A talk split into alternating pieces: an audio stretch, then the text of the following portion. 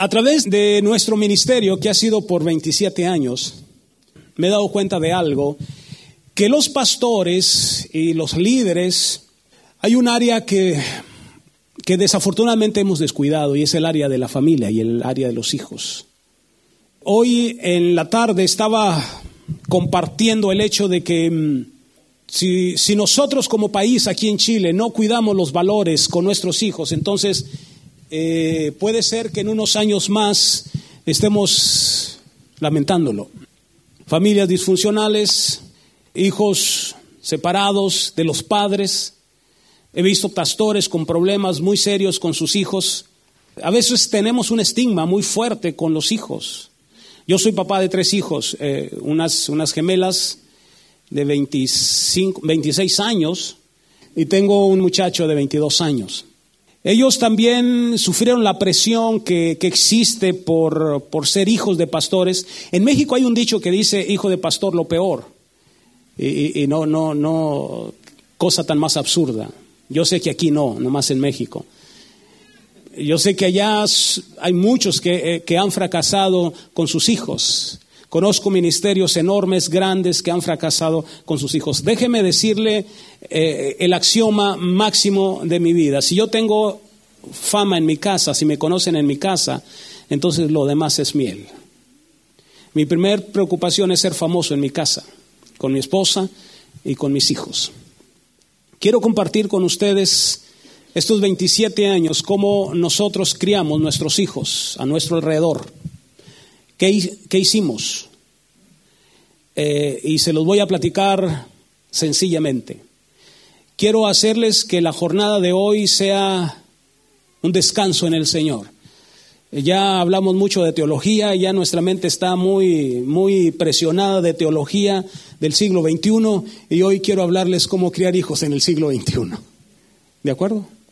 Yo espero que esta es una palabra que me la dio el Señor ahorita. Él va a ser, Él va a responder, Él va a respaldar lo que, lo que Él quiere que haga hoy. Y esté listo, simplemente abra su corazón a lo que puede recibir hoy. Quiero que oremos juntos. Señor, gracias por tu palabra. Diga conmigo, la recibo. Séllala en mi corazón. En el nombre de Jesús.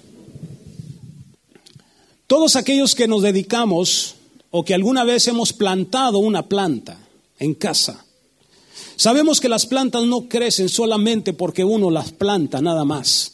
Una planta para que crezca necesita ciertos factores a su alrededor, para que crezca bien, saludable, necesita algunos factores.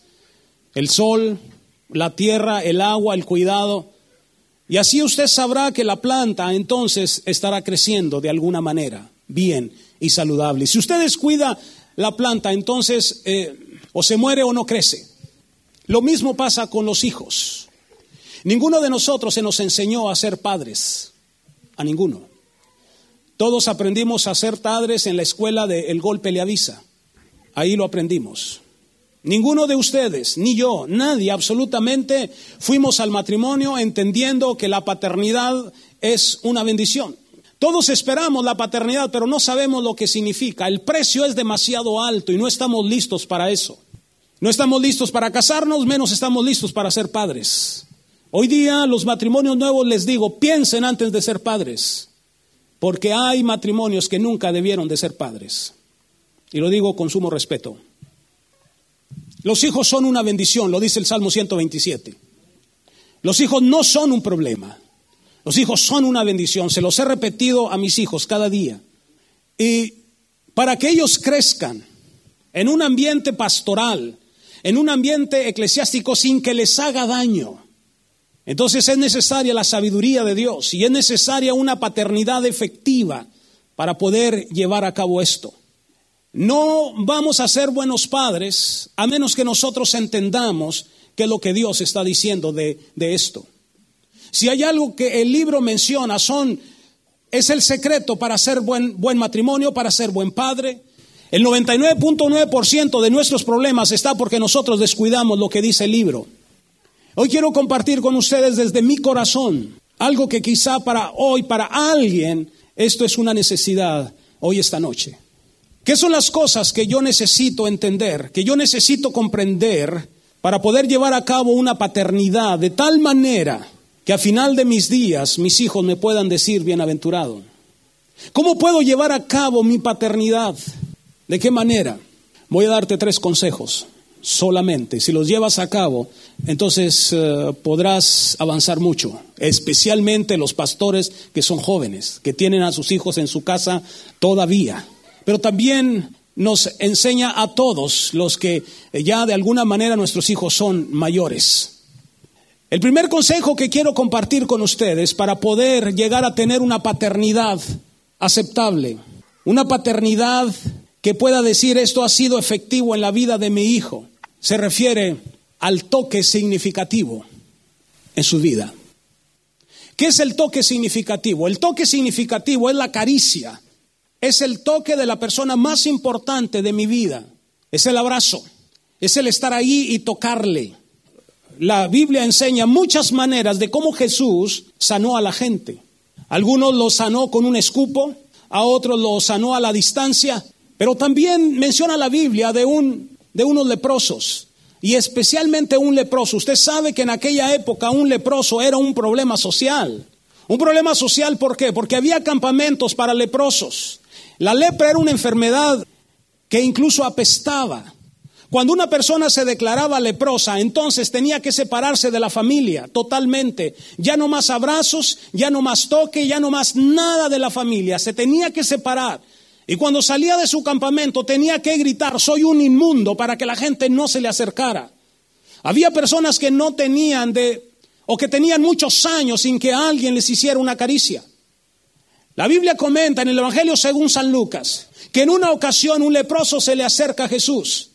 Y Jesús antes de declarar cualquier sanidad extiende la mano y lo toca. ¿Sabe usted qué significa eso? Que antes de decir cualquier cosa, él había experimentado algo muy impresionante. ¿Cómo tú te atreves a tocarme siendo yo leproso? La caricia significativa es ese toque de amor que todos nuestros hijos necesitan. Déjeme decirle algo, cuando los hijos son pequeños es muy fácil cargarlos. Hasta uno se los quiere comer porque son muy... Aquí en Chile yo, yo veo algo muy interesante, que los niños se les pone rojito aquí. Están bendecidos de los cachetitos. Es por el frío, ¿cierto? Hasta uno quisiera darles una mordida. Cuando están pequeños es muy fácil cargarlos. Pero ¿qué pasa cuando empiezan a crecer? La pregunta que me hago, ¿por qué hay un distanciamiento tan fuerte entre los padres y el hijo? Ahora, yo quiero decirle a todas las madres aquí, es importante lo que ustedes hacen. Una mamá, una mujer es sumamente inteligente. Dios las hizo con una capacidad increíble que los hombres no entendemos. ¿Saben ustedes por qué los hombres tenemos problemas? Porque no las entendemos. La mujer es el ser más hermoso que existe, pero el ser más complejo que hay. Usted nunca la va a entender. pero son muy inteligentes. Una mujer puede estar con el bebé en el brazo, hablando por teléfono, haciendo la comida y dando una, patada al perro todo al mismo, a la misma vez. Son fantásticas. Yo no, yo me dices una cosa y luego la otra, pero no puedo hacer dos a la misma vez. Las mujeres son muy especiales porque abrazan a sus hijos, son las que batallan más con los hijos. Pero déjenme decirles algo, aunque ustedes abracen a sus hijos, si los hijos carecen del abrazo del padre, entonces pierden todo su significado los muchachos. Emocionalmente hablando, el abrazo del padre es tan definitorio en la vida de un joven o de, un niño que si no lo tiene, entonces tendrá problemas emocionales. ¿Saben ustedes por qué las niñas de 10, 11 y 12 años están buscando quien las abrace? Porque la persona más importante de su vida no lo hace y la persona más importante es su padre. Hay hijas de pastores con problemas serios a los 10, 11, 12 años. Yo uno de mis pastores es un ginecólogo y, me está diciendo, Juan, las niñas están, eh, eh, están yendo a la maternidad a los 11, 12, 13 años ya. Y me ha contado de algunos casos de pastores. ¿Por qué dejamos que se separen? ¿Por qué no? Porque ya no lo hacemos. La caricia, el abrazo. Hace algunos años atrás estuve dando unas pláticas en, un centro de rehabilitación de, presidiarios, en una cárcel, para que usted entienda. Y tenía todo a, los presos a un lado así escuchándome y de repente se me acerca un joven de 18 años, el día anterior había sido ingresado a la cárcel porque había asesinado a una persona. Se me acerca desafiante, me dice, no creo nada de lo que tú dices, y me apunta. Y entonces yo me atrevo a tocarlo. Y cuando lo toqué, haga cuenta que le dio un rayo. Se estremeció. Yo lo acerco y lo abrazo. Estuvo 20 minutos recostado sobre mi pecho llorando, llorando, llorando como un niño. Me empapó todo mi camiseta o mi camisa que llevaba y al final me dijo es que nadie me había abrazado. ¿Has abrazado a tus hijos? ¿O están tan distantes que ya no te preocupas de ellos? ¿Has abrazado a tu hijo de 20, de 25 y de 30 años? ¿Sabes qué es lo que dicen los muchachos de 12, 3? No, papá, no te acerques, porque ¿qué van a decir mis amigos? ¿Sabes en realidad lo que te están diciendo? Papá, abrázame, bésame. Pero usted no entiende el lenguaje de ellos. Es lo que están diciendo.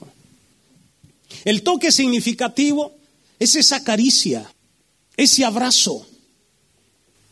María era una muchacha de la universidad y su maestro de ciencias sociales les preguntó, ¿qué es la cosa que más les disgusta de ustedes mismos? Y empezaron a decir cada una, María traía su cabello así, puesto hacia adelante en su rostro. Cuando llegó el maestro y le preguntó a ella, simplemente se hizo el cabello a un lado, traía un tremendo lunar. Dice, esto es lo que menos me gusta de mí. Entonces el maestro se acerca y le da un beso en su lunar. Y dice, ni mi madre me ha abrazado, ni me ha besado aquí. Hay muchos que han rechazado a sus hijos ya desde que nacen. La caricia y el abrazo son las cuestiones más interesantes que un padre puede dar. ¿Sabe qué es lo que dicen los psicólogos? ¿Hay psicólogos aquí? ¿Qué es lo que dice la psicología actual? Dicen que las niñas necesitan 500 abrazos diarios para que sus emociones estén estables. ¿Cuánto les has dado a tus hijas? ¿Saben que la educación hoy está diciendo que desde las seis o siete de la mañana hasta las cinco de la tarde? Y hay padres que con gusto pagan para que sus hijos no regresen a su casa hasta en la noche. No los están robando. El tiempo efectivo en que un padre habla con su hijo, efectivo, cara a cara, palabras significativas, palabras, la conversación, ¿saben ustedes cuánto es al día? 15 segundos. El resto lo habla con la televisión, con los amigos y en la escuela. No los están robando. Los pastores sufrimos mucho por eso. Pero porque pensamos que nuestro primer ministerio es la iglesia. No, no es la iglesia. No son los hermanos de la congregación. Tu primer ministerio es tu familia. Son tus hijos. Y tu congregación necesita saber tus prioridades bien establecidas. Se los he dicho una y otra vez. Mis hijos, mi familia, mi esposa son primero que ustedes. Entiendan esto. Los amo, los quiero, pero ellos valen más. Ellos saben de eso. Y cada uno debe de practicar eso con su familia. Si yo no puedo hacer, si yo no puedo abrazar a mis hijos, si no puedo hacer que mi casa esté en orden, ¿cómo les voy a enseñar a ustedes a caminar en orden? Es imposible. Abrace a tus hijos. Un día yo estaba en una clase de estas y uno de mis amigos pastores se levanta y me dice, Juan, sabes que lo siento, tengo que irme, me, me tengo que ir. ¿Por qué? Le digo, tengo que ir a buscar a mi hijo. Tengo que ir. El señor Dobson, cuando su hijo James tenía 17 años, lo estaba perdiendo. Famoso el señor Dobson. Tenía una agenda de dos años. Cortó la agenda, cortó su trabajo, cortó todo y se fue con su hijo a las montañas a estar con él. Recuperó el corazón de su hijo y después se convirtió ese muchacho en James Dobson, el gran escritor y capellán de la Casa Blanca. Luchó por su hijo. Mi hijo vale más que cualquier cosa después de Dios más que mi congregación, más que mi trabajo. Si yo tuviera que dejar todo, lo dejo sin miramiento por salvar el corazón de mi hijo. Pero ellos necesitan el abrazo. Me da mucha ternura mi muchacho porque pues, es un... está así. Y bueno, ya salió de su carrera y todo, y todavía va y me abraza y me besa delante de sus amigos. Siempre lo hizo, aun cuando no. Yo tuve la estrategia de ir a dejarlos a la escuela, siempre, siempre quise, dice, esta media hora nadie me la roba. E iba con ellos a dejarlos y siempre los abrazaba y los besaba. Y ese muchacho no le daba pena besarme delante de sus amigos. Abrazo significativo, el toque. El segundo factor que hace crecer emocionalmente a un hijo o a una hija en este tiempo, no tan solamente es el toque significativo, sino la palabra de alto valor. ¿Qué es la palabra de alto valor? La Biblia dice en Proverbios, dice, porque la palabra es, tiene, la lengua tiene poder de vida y qué? Y poder de muerte. ¿Sabes qué significa eso? Que con tu voz, con tu palabra, tú puedes hacer que alguien viva o alguien muera. Hoy día nuestros hijos necesitan escuchar algo de sus padres. Más que nunca necesitan escuchar la voz de sus padres. Necesitan de nuestra enseñanza, necesitan de nuestro de nuestra atención. Cuando era Juan Carlos pequeño, le compuse una canción. Usted sabe que yo soy compositor de música, ¿verdad? ¿Alguien sabe? ¿No? Bueno, de lo que se ha perdido. Y cuando, cuando él estaba pequeño, le compuso una canción, y, en aquel tiempo el, el sonido rap era, era, el sonido que estaba sonando, rap, era un ritmo. Y entonces le compuse, como, como soy un gran compositor, entonces le compuse una canción. Y la letra dice, soy una bendición, soy una bendición, soy una bendición, soy una bendición. Tremenda letra. Y luego le tuve que poner el ritmo. Y la canción dice así, soy una bendición, soy una bendición, soy una bendición, soy una bendición. ¿Le gustó mi canción?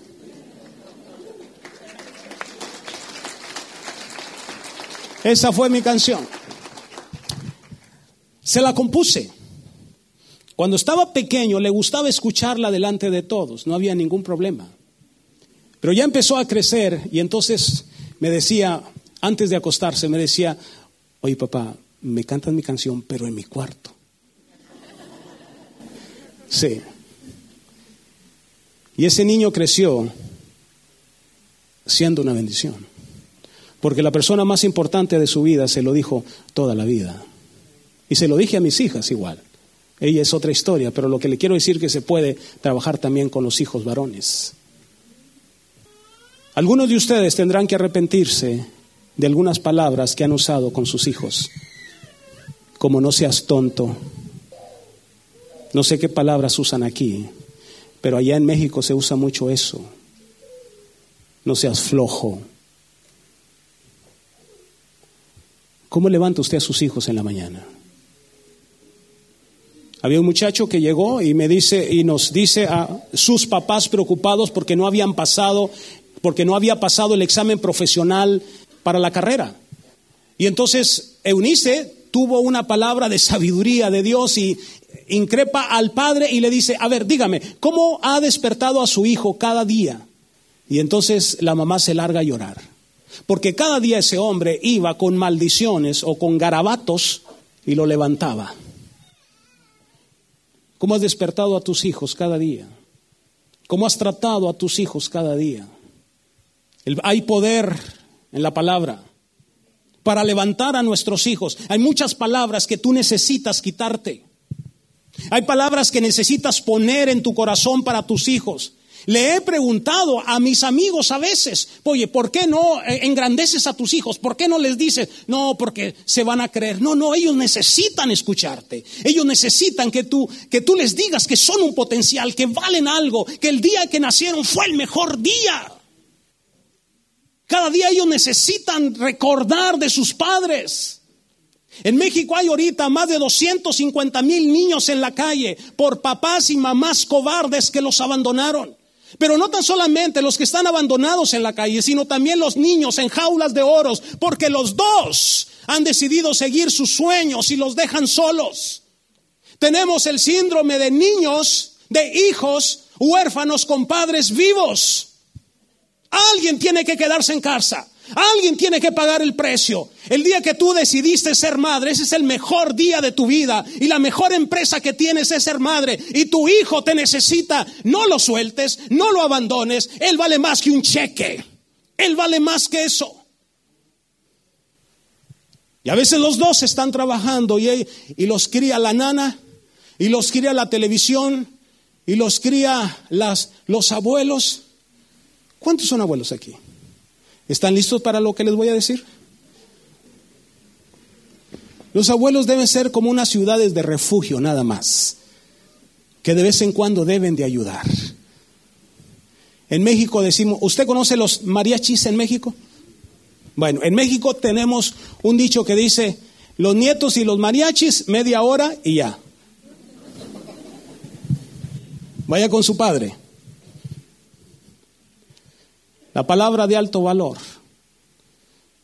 Hace 23 años atrás, uno de nuestros amigos estaban teniendo su primer bebé. Él, una persona de dos metros, ella más o menos de mi altura, enormes los dos. Tenía él tantos sueños, tantos sueños. Sueños de que su hijo jugara al fútbol, sueños de que su hijo lo acompañara con él al estadio, tantos sueños que soñaron. El día en que nació Abraham, llamaron a la casa y Eunice me dice, Juan, ya nació Abraham. Dice, pero escucho a Julio muy, muy raro. Vamos al hospital. Y nos fuimos al hospital. Cuando entramos al hospital, vimos a Julio allá tan grande, en al fin del pasillo, pero tan pequeño, porque algo había pasado. Cuando nos acercamos, le preguntamos, Julio, ¿cómo está el niño? Dice, bien, bien, bien, ahí está. Yo no, yo no podía entender eso. Cuando fuimos al cuarto, Raquel no quería ver al niño. El niño había nacido con síndrome Down. Nosotros lloramos. ¿Qué le puedes decir a alguien en un momento de esos? Nosotros no tenemos palabras. Ni te creas tan autosuficiente para decirle, soporta lo que Dios te manda. No, no hay palabras. Simplemente los abrazamos y lloramos con ellos porque pudimos ver una tragedia muy, muy propia. El primer año ellos estuvieron en una total depresión y entonces nosotros tomamos a Abraham. Y Abraham pasó a ser el tercer hijo de la casa, todos los días. Eunice le preparaba su alimento, yo lo llevaba muy temprano a su terapia y empezábamos a hablar con él, Abraham, tú eres el campeón de Cristo. Tu hijo vas a ser grande, tú. Y empezamos a amarlo y empezamos a... Y Abrahamcito estaba ahí creciendo. Sus padres estaban en total depresión. Hasta que al fin del primer año ellos reaccionaron. Raquel es una psicóloga, Julio es un ingeniero. Reaccionaron. Todo un año amamos a Abraham. Todo un año con palabras de alto valor sobre ese niño, yendo a las terapias, a sus ejercicios, y el niño ahí estaba. Entonces ellos reaccionaron y amaron a Abraham. ¿Qué fue lo que sucedió de todo esto? Raquel abrazó a su hijo, Julio abrazó a su hijo, y entonces Raquel dice, me voy a especializar porque quiero ayudar a todas las madres que tengan este problema. Ella se especializó y entonces hoy, para hacerte la historia corta, hoy en Monterrey existe una de las mejores escuelas de ayuda para madres y padres con, hijos con síndrome Down y todo por causa de Abraham. Abraham tiene 24 años hoy. Escúchame. Abraham nunca fue a una escuela especial. Siempre fue a primaria y a secundaria básicas. Entró a preparatoria y presentó examen para profesional ingresando a la escuela de arte. Abraham sabe inglés, sabe música y sabe dónde vive su tío Juan.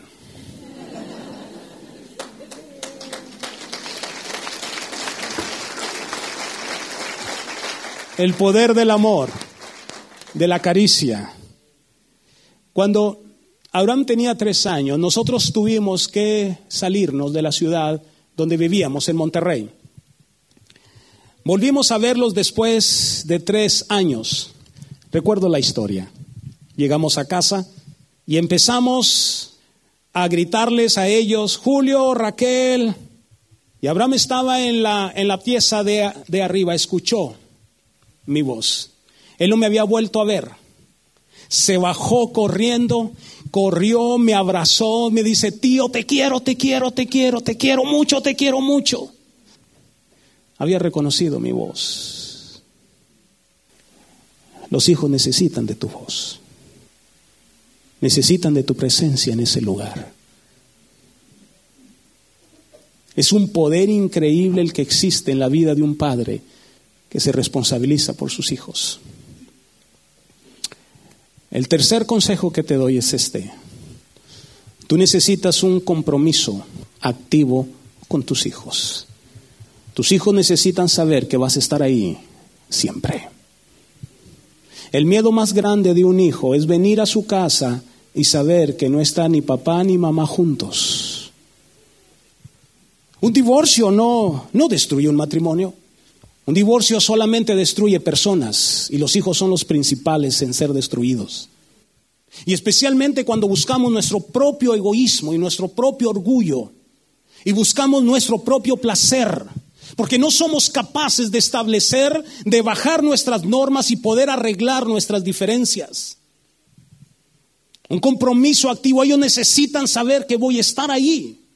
Ellos necesitan saber que nunca les voy a fallar. Hace algunos años atrás estábamos eh, platicando con el señor Francisco Warren y Nola Warren, ellos son los papás de los Witt, Marcos, Jerry. Y en nuestra sala me decía Francisco, Juan, déjame y te, te hablo de algo. Hace algún tiempo atrás le dije a mis hijos, los junté a los tres junto con unas gemelitas que ellos eh, tuvieron les dice, hijos, por favor quiero saber las cosas que no he hecho bien porque quiero pedirles perdón. Dice, nunca se los hubiese dicho. Y empezó el más grande le dice, papá, ¿te acuerdas cuando me dijiste que ibas a ir a pescar conmigo? Se quedó el sedal y me quedé esperándote. Y cada uno de ellos, papá, ¿te acuerdas cuando me dijiste que ibas a hacer esto y nunca llegaste? Y cada uno de ellos empezó a decirme las cosas que yo no hacía. Y cada uno de ellos me empezó a decir lo que yo no cumplí con ellos. ¿Sabes cómo me sentí el peor? Yo tuve que pedirles perdón. Perdón por mis errores. He cometido muchos errores con mis hijos y en cada uno de mis errores que yo he reconocido he tenido que pedirles disculpas porque nadie me enseñó a ser padre. No ha habido adolescente que no haya querido alguna vez irse de su casa, porque ellos piensan que somos injustos o que amamos más a algún hermano que a otro. Tú tienes que afirmarles a ellos el amor, el compromiso activo de que van a estar ahí, de que tú vas a estar ahí, de que no van a estar solos nunca. Hace algunos años atrás, dando una conferencia, eh, en el último día de la conferencia le dije yo a, mis hijos, después de la conferencia nos vamos a comer tacos. En México es muy común los tacos, especialmente de noche, comemos mucho de noche. Tacos, ay, ¿usted no ha probado tacos? Manjar de los dioses. Cuando vaya a México, lo voy a llevar que coma tacos mexicanos. Y entonces le dije, vamos a comer tacos después de la conferencia. Era una conferencia de, maestros, nos habían eh, juntado directores y maestros de una región, había más de 600 personas, habían invitado al alcalde de la ciudad, estaban todos ahí, dimos la conferencia. Al final se me acerca el alcalde y me dice, señor Hernández, lo estamos invitando a una cena en este momento. El alcalde, estaban mis hijos en un lado saludando, entonces él dice, lo estamos invitando en este momento a una cena para que nos acompañe. Yo me le quedo viendo, le digo, Señor, le agradezco mucho su invitación, pero había hecho un compromiso con anterioridad y no puedo fallar a mi compromiso. Eso no se los olvidó, no se les olvidó a los muchachos. Cuando estábamos comiendo después nuestros tacos, me dijo una de ellas, gracias papá. No digo, ustedes son primero, no se preocupen, siempre voy a estar ahí. Si yo se los dije es porque se los voy a cumplir. Tus hijos necesitan un compromiso activo. Mientras yo hablo de esto, voy a pedirle a Claudio que por favor nos acompañe con música. Queremos descansar en el Señor. El toque significativo, la caricia y el compromiso. Cada una de estas cosas son importantes en el corazón de ellos. El hijo se fue y le dijo a su padre, dame lo que me corresponde. Y se fue. Se fue lejos. El padre respetó su decisión de irse. Fue una buena enseñanza. Dije, hijo, ahí está. Hay muchos hijos que aprenden cometiendo errores y necesita usted dejarlos. Deje de arreglarle sus problemas cuando los hijos ya son, ya son grandes y cometen tantos errores. Deje de solucionarle su vida. Los problemas son de ellos, no son de usted. El padre le dijo, puedes irte. Pero cada día iba para... ¿Usted, usted no cree el deseo de él de ir y poder ver cómo estaba su hijo? El deseo de él de darle dinero para que no le faltara nada. Claro que sí. Pero él sabía que algún día se iba a acabar aquello. Y lo esperaba. Cuando el hijo se dio cuenta de que todo se había acabado, que ni aun el alimento más barato podía alcanzar como las algarrobas, entonces dice, caray, ¿qué estoy haciendo aquí? Él sabía que su padre estaba listo a recibirlo. Él lo sabía. Lo había escuchado tantas veces. Lo había escuchado tantas veces. Y sabía que si regresaba en ese momento, su padre no lo iba a rechazar, porque era su hijo. Él nunca perdió su posición de hijo. Era su hijo. ¿Cuántos tienen hijos perfectos aquí? ¿Cuántos tenemos hijos imperfectos? ¿Los ama? Así a la décima potencia y más es el corazón de Dios con nosotros. Yo como padre he cometido muchos errores con mis tres hijos. El gozo más grande que tengo en este momento es que los tres están decidiendo servir a Dios. Nunca se los dije, nunca los impulsé a decirle tienen que hacer esto. Cuando le decía yo a Juan Carlos, hijo, vas a ser pastor, dice, ni loco. ¿Qué vería? No sé. Hoy día no puede, no puede sostener, no puede detener el llamado que tiene. Y hoy día lucha enormemente en una, en una disyuntiva. El hijo sabía que su padre ahí estaba, que tenía un compromiso activo y pudo regresar con toda libertad. Y regresó. Y cuando regresó, el padre no fue y decirle, ya ves, te lo dije. Le dice, gracias hijo por haber regresado. Gracias. Oye papá, pero déjame abrazarte. Déjame abrazarte. Vamos a hacer fiesta porque has regresado. Quiero hacer fiesta porque has regresado. Y le dice a todos, hagamos fiesta hagamos baile, hagamos música, matemos al becerro más gordo y demos de comer. Que todo mundo venga y vea que mi hijo ha regresado. Que todo el mundo vea que soy un padre que puede recibir. Que mis hijos entiendan que tengo un compromiso con ellos de no abandonarlos. Lamentablemente siempre hay hermanos medios envidiosos y un hermano que tenía. Le dice, oye papá, a mí nunca me has hecho nada y estoy aquí. ¿Sabe qué le dijo el padre? Hijito mío, no seas tonto. No necesitas pedírmelo. Tú no hiciste fiesta porque no quisiste. Pero todo lo mío es tuyo. ¿Sabe qué hace mi hijo? Entra a mi recámara y no me avisa. Yo tengo un sillón donde me siento para leer, un, sillón que compré especial, bien, bien, bien cómodo. Él se sienta ahí. Y yo lo veo. Hola papá, hola hijo. acomoda la televisión y ve sus juegos del Yankees de béisbol. Hola hijo, hola papá. Hace un calor enorme allá. Yo pongo el aire acondicionado en las noches para dormir tranquilo. Gastar en aire acondicionado es carísimo. Él entra, cierra la puerta y prende a la hora que sea. Hola hijo, oh, hola papá. Yo digo, es mi hijo.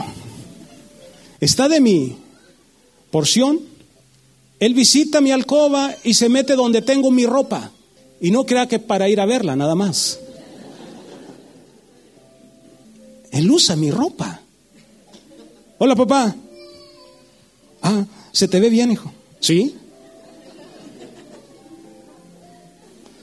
Nadie más haría eso, porque es mi hijo. Y muchas veces el Padre tiene manjares tan grandes y nosotros no los tomamos porque no hemos sabido comportarnos como hijos. Abrace a sus hijos, toque a sus hijos y dígales constantemente que siempre estará su Padre allí. Quiero orar por todos los papás que son pastores. Quiero decirles que si tú tienes un problema con alguno de ellos, dice la Biblia que vendrá el día cuando Dios volverá el corazón de los padres hacia los hijos y el corazón de los hijos hacia los padres. Pero ¿sabes qué es necesario hacer para el corazón de los hijos se vuelva a sus padres? Primero el corazón de los padres tiene que regresar a sus hijos. Si hay abuelos aquí, por favor, atiéndanme. Los abuelos tienen mucho trabajo. Hagan con sus nietos lo que nunca hicieron con sus hijos porque serán sus nietos el puente para traer el corazón de los hijos que están lejos de ustedes. Hay un trabajo que hacer. ¿Tienes la carga de tus hijos? Quiero orar por ti. Tres factores importantes. El abrazo significativo, la palabra de alto valor y el compromiso activo. Tus hijos necesitan que tú oírte decir, eres mi campeón. Eres el mejor hijo que yo he tenido. No ha habido mejor que tú. Los hijos se quieren parecer a su padre, ¿cierto? Los hijos quieren ser igual a sus padres. Tú tienes que llegar y tienes que abrazarlos y tienes que acariciarlos, tienes que abrazar a tus hijas hoy más que nunca. Mis hijas tienen 26 años y todavía llego y la siento sobre... Le digo, hija, déjame abrazarte porque vendrá algún día el incircunciso que ya no me deje.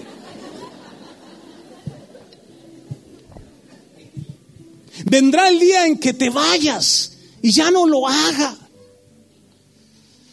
Yo recuerdo con mucha ternura cuando eran pequeños y abría su dormitorio y estaban ellos ahí, en las mañanas y en las noches. Y yo pensaba, algún día no van a estar. Y si algo se va tan rápido en la vida de ellos, a veces quisiera que nunca hubiesen crecido, tenerlos tan pequeños. Pero la vida no es así.